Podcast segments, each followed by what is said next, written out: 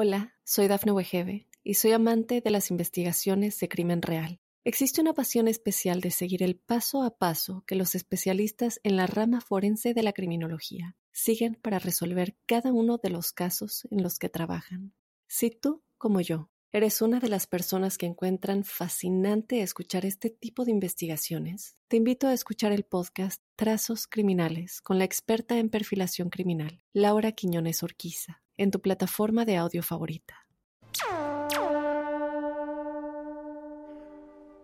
Hola, buenas noches a todos, bienvenidos a este nuevo espacio que vamos a titular por lo menos por ahora la huella ovni, también para tener un, hashtag, un, lugar donde encontrarnos y donde ir generando cada una de las preguntas que querramos este, discutir, opinar, eh, conversar y pensar. Así que encuéntrenos en Twitter escribiéndonos con hashtag numeral la huella ovni, todo junto, numeral la huella ovni.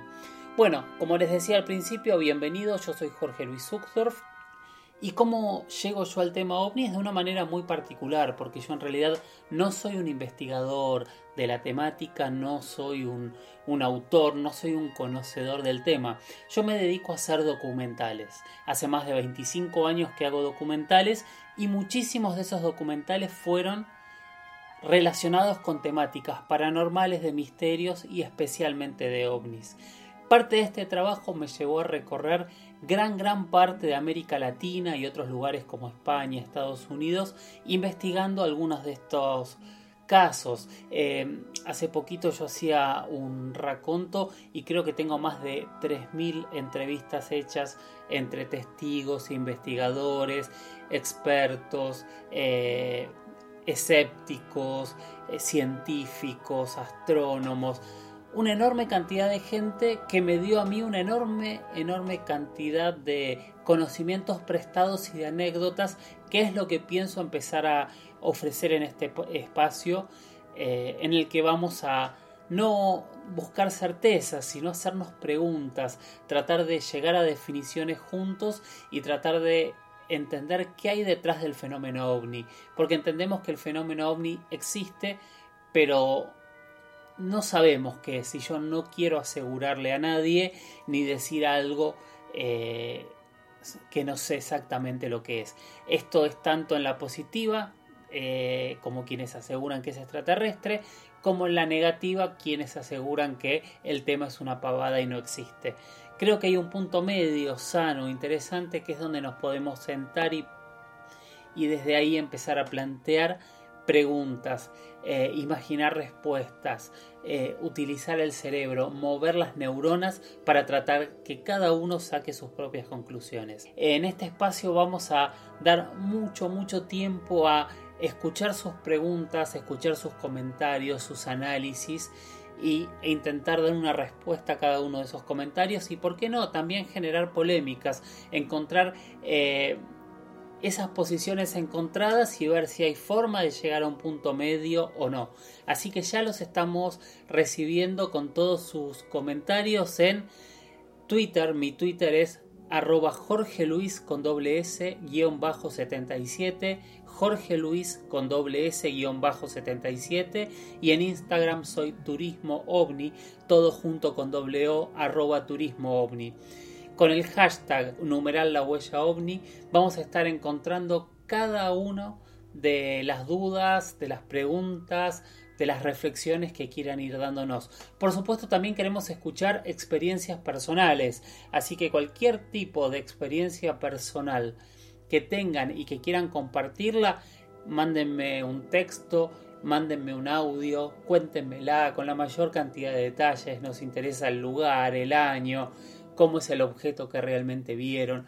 Queremos escucharlos a todos, queremos ver si entre todos podemos llegar a algún tipo de conclusión. Acá no ofrecemos respuestas mágicas, no vamos a dar conclusiones cerradas, vamos a abrir la mente, vamos a escuchar y después entre todos vamos a debatir. Bienvenidos a la huella ovni y empezamos con esta primer gran gran ronda de preguntas y respuestas que ya durante la semana me fueron enviando. La primera pregunta me la hace Mía. Mía me pregunta ¿cómo definirías a los objetos voladores de otro planeta? Es una pregunta difícil porque en realidad yo no sé si hay objetos voladores de otro planeta. Sí puedo decir que hay objetos voladores en el cielo que no sabemos qué son. Usualmente nosotros los conocemos como ovnis, como objetos voladores no identificados. Antes se los llamaba comúnmente platillos voladores y hoy muchos este, investigadores hablan de fenómenos aeroanómalos sabemos y estamos totalmente seguros que estos fenómenos aeroanómalos, estos ovnis, estos platillos voladores, están en el cielo. Hay cientos y cientos de casos que comprueban la veracidad eh, al no llegar a ningún tipo de conclusión de qué es lo que son. Esto claramente no significa de ninguna manera que sean extraterrestres. Pueden ser extraterrestres, sí, pueden ser, pero también pueden ser tecnologías secretas que no conozcamos, pueden tratarse de fenómenos naturales que uno desde su desde sus conocimientos no sepan distinguir o que realmente hasta el día de hoy todavía no tengan algún tipo de definición pueden tratarse de eh, efectos celestes, pueden tratarse de efectos ópticos y visuales por las temperaturas de la atmósfera, pueden tratarse de cientos de, cosas totalmente diferentes. La idea es tratar siempre de observar el objeto y de analizarlo. El proyecto Libro Azul, el proyecto Blue Book, desde sus inicios, eh, nos dejó una conclusión que para mí es súper válida e interesante. Lo que es, terminó la gran conclusión del proyecto Libro Azul, del proyecto Blue Book, fue que del 100% de los objetos denunciados, un 95%, entre un 95 y un 96%, tiene explicación. Eso nos deja abierta la puerta a que entre un 4 y un 5% de los objetos que se ven en el cielo realmente son ovnis. Respondiéndole a Mía de una manera difícil, esta es mi respuesta. Sabemos que son ovnis, no sabemos si son extraterrestres. Bueno, Mariela me pregunta qué es el Área 51 y qué hacen ahí concretamente. Hola, soy Dafne Wegebe y soy amante de las investigaciones de crimen real. Existe una pasión especial de seguir el paso a paso que los especialistas en la rama forense de la criminología siguen para resolver cada uno de los casos en los que trabajan. Si tú, como yo, eres una de las personas que encuentran fascinante escuchar este tipo de investigaciones, te invito a escuchar el podcast Trazos Criminales con la experta en perfilación criminal, Laura Quiñones Orquiza, en tu plataforma de audio favorita. El área 51 es eh, una de esas grandes, grandes preguntas que realmente es muy difícil de contestar eh, fuera de la gran conspiración que eh, se ha dado a su alrededor. El área 51 es una zona que se encuentra en el desierto de Nevada, en el estado de Nevada, en Estados Unidos, y que básicamente, básicamente tiene este sobrenombre, Área 51, porque lo que dicen es que tiene tanto poder y tanta independencia como cualquier estado de Estados Unidos. Entonces, por eso, Área 51 en realidad es un eufemismo de el Estado 51 de los Estados Unidos. En realidad es la base aérea de Nellis. Ese es el nombre real de la, del Área 51 y lo que se hace ahí públicamente son pruebas aeronáuticas secretas. Se dice que ahí se han probado aviones como el avión espía norteamericano y diferentes tecnologías. Es un lugar totalmente secreto donde no se puede entrar, donde no se puede ni siquiera prácticamente ver lo que ocurre alrededor, porque cuando llegas hasta la puerta es un alambrado, vos ves unas montañas y la base está, está recién detrás de esas montañas y bueno, y el relato popular habla que en realidad la base son 20 pisos hacia abajo o más, que es donde se lleva adelante toda la actividad. Lo que se dice es que allí se ha llevado y recolectado gran parte de eh, los objetos caídos extraterrestres que habrían caído en diferentes zonas del planeta.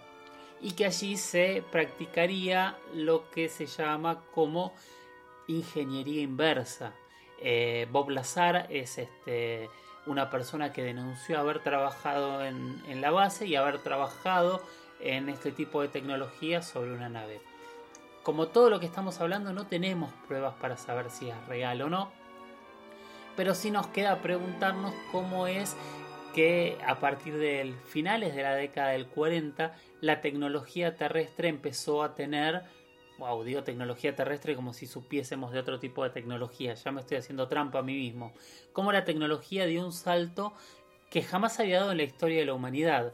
Bueno, eh, para todos quienes creen en este tipo de conspiraciones y en la ingeniería inversa, dicen que esto ocurre después de la supuesta caída de un objeto volador en Roswell, Nuevo México, y que el haber estudiado esa nave es lo que nos habría dado diferentes nuevas tecnologías que son sobre las que hoy se funda gran parte de, la sociedad tecnológica moderna. No lo sabemos realmente, pero por supuesto que puede ser eh, una hipótesis o una forma de, explicar nuestra velocidad en tecnología y el secreto enorme que hay en el área 51.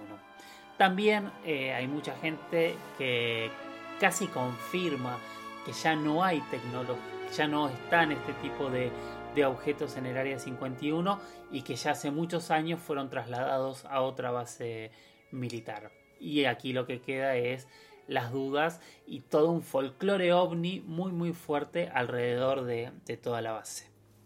La siguiente pregunta la hace Cristian, que dice, ¿qué nos lleva a creer que hay seres vivos en otros planetas? Si solo llegamos a la Luna, ¿cómo podemos pensar si hay o no hay vida extraterrestre? Es muy cierto, nuestro modo de explorar hasta ahora ha sido muy breve, pero está esta pregunta que a mí me cuesta manejarla, que es esta pregunta obvia que con un universo tan tan grande, eh, sería tonto pensar que somos los únicos. Que es válida esta reflexión, realmente es válida, pero en realidad no afirma ni da certeza de absolutamente nada. Nosotros no sabemos cómo se inició la vida. Y si no sabemos cómo se inició la vida, no podemos estar tan seguros si es la cosa más extraordinaria o la cosa más ordinaria y común en el universo. Además, nosotros siempre cuando hablamos de vida extraterrestre eh, nos basamos o nos gusta pensar en, en civilizaciones. Y usualmente pensamos incluso en civilizaciones mucho más modernas y tecnológicas que la nuestra.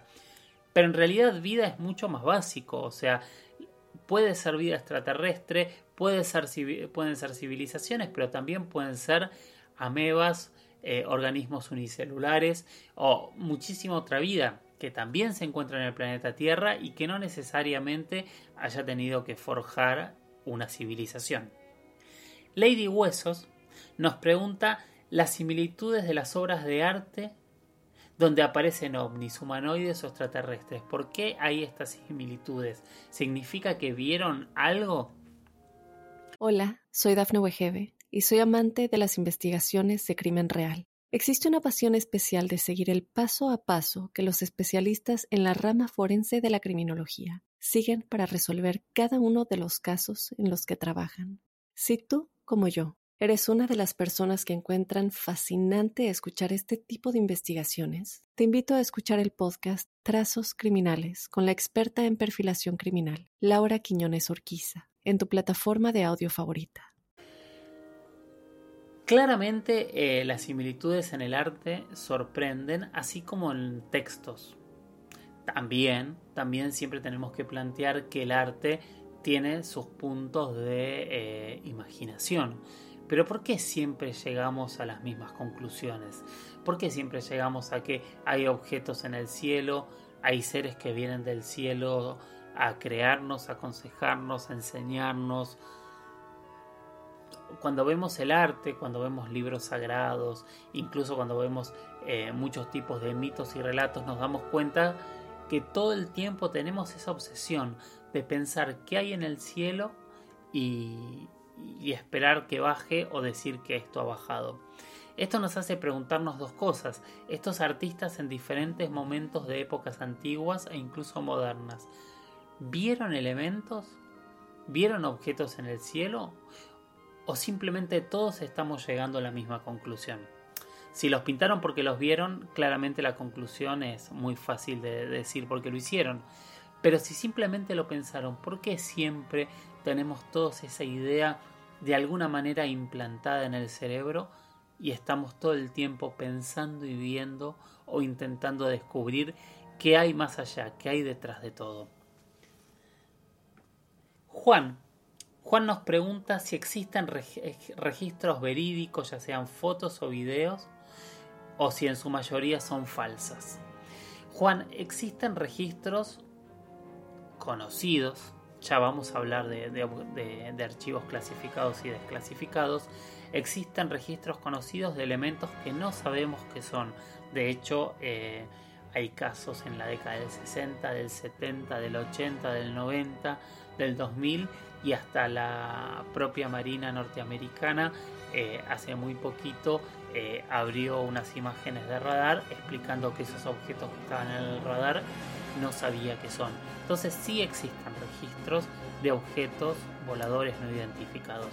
Otra vez, esta es la trampa. Que sean objetos voladores identificados no nos da una prueba taxativa, definitiva, de que sean extraterrestres. Sí nos da una prueba definitiva de que en los cielos vuelan objetos que no sabemos cuál es su procedencia.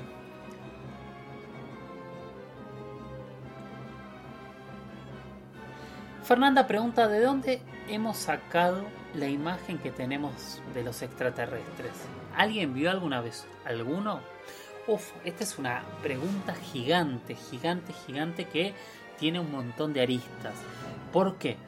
Porque yo me acuerdo que esta pregunta eh, la investigué bastante, eh, entrevisté a varios biólogos, entrevisté a varios semiólogos y algunos antropólogos para que me expliquen por qué eh, la gran mayoría de las figuras que veíamos eran humanoides. O sea, siempre tenían alguna forma parecida a algo que conocíamos. Y la primera respuesta que me vino, que en realidad fue de un, de un astrónomo colombiano, él me explicó, me, sorprendió la respuesta, a mí me, me voló bastante la cabeza. Él me explicó que cuando buscamos vida extraterrestre, primero tenemos que definir qué es vida. Entonces él me decía, existen cientos de definiciones de vida, pero una que a nosotros nos sirve mucho para buscar vida extraterrestre es definimos vida como cualquier elemento que puede traspasar su ADN a un nuevo elemento. Como decíamos, para poder traspasar una cadena de ADN a un nuevo elemento, la manera más fácil de hacerlo es a través del carbono, o sea, en, eh, que el material que tenga esa cadena de ADN sea carbono. Hay otros elementos que también pueden transmitir las cadenas que pueden contener cadenas de ADN, pero lo más sencillo sería pensar que si aquí se desarrolló el carbono, podríamos buscar vida en base a carbono. Bien, entonces lo que me decía es, si nosotros buscamos vida en base a carbono, lo más probable es que de alguna manera los elementos vivos que encontremos en otras partes del universo deberían parecerse a alguno de los elementos que viven en la Tierra. O sea, en la Tierra hay una, enorme cantidad de vida y realmente es muy muy diferente toda. Entonces nos daría la opción de eh, de encontrar eh, vidas total, totalmente diferentes.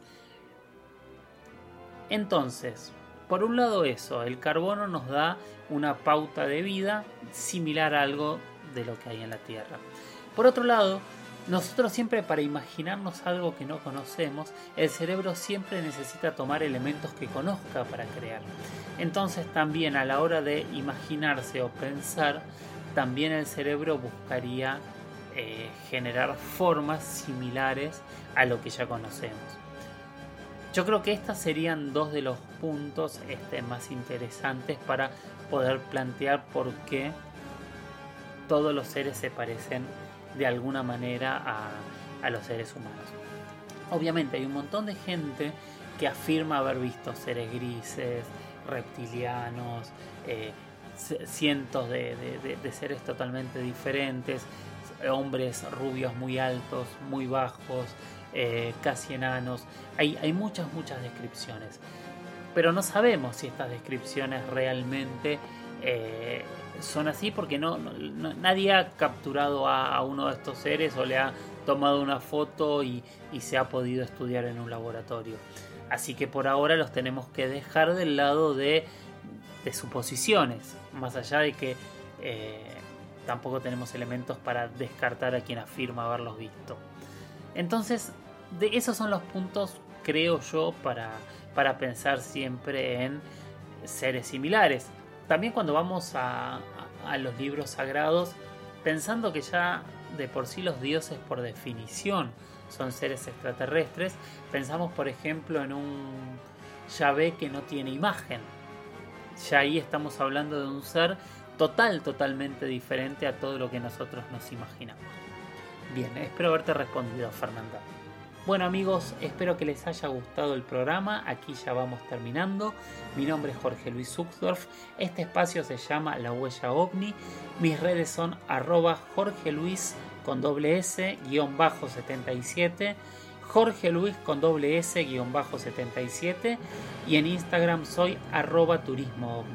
Gracias por acompañarme, gracias por las preguntas, por las dudas y por cada una de las respuestas que vamos a ir contestando en las redes. Los espero la semana que viene, espero tener muchas otras preguntas. Eh, si alguno quiere participar, estamos eh, abiertos a escucharnos, a debatir, a opinar, a pensar e intentar llegar a conclusiones entre todos. Siempre sabiendo esto, yo no les ofrezco certezas, solo vengo con preguntas y les aseguro que después de escucharnos entre todos nos vamos a ir con muchas, muchas más preguntas de las que teníamos antes. Buenas noches y gracias.